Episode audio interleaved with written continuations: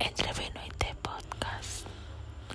La vida es tan justa que nos mueve de lugares donde no somos nosotros mismos. Nos quita personas que creímos que serían para siempre. Nos aleja de gente malintencionada, aprovechada, gente que solo nos están usando para su propio beneficio.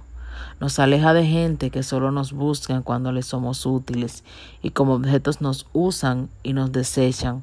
Pero cuando esto sucede creemos que la vida es dura y cuestionamos lo que está sucediendo. El por qué están pasando así las cosas. Nos preguntamos, ¿por qué me pasa esto a mí? ¿Por qué ahora? Pero en el momento no somos capaces de ver más allá de nuestros hombros y darnos cuenta que la vida y el universo nos estaban haciendo un favor. Alejarnos de personas que nos drenan la energía es algo reconfortante.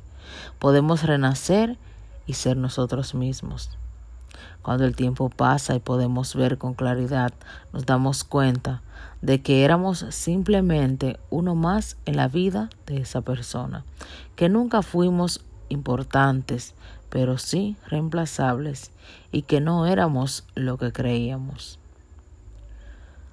Donde no somos valorados y apreciados, solo queda un camino y es irnos antes que las heridas se hagan profundas y tomen más tiempo para ser curadas, porque tampoco podemos ir por la vida con rencores atrasados y cobrándoles a personas no culpables de lo que nos hicieron en el pasado. Debemos ser lo suficientemente maduros para reconocer donde solo somos uno más del montón, aunque estemos dando lo mejor de nosotros. Dejar claro que no somos juguetes de nadie para que nos desechen cuando ya no somos considerados suficientes. Y esto no solo aplica en relaciones amorosas, también en amistades, trabajos, círculos sociales y donde nos relacionamos con personas que nos usen para su beneficio y nos quieran desechar luego de un tiempo.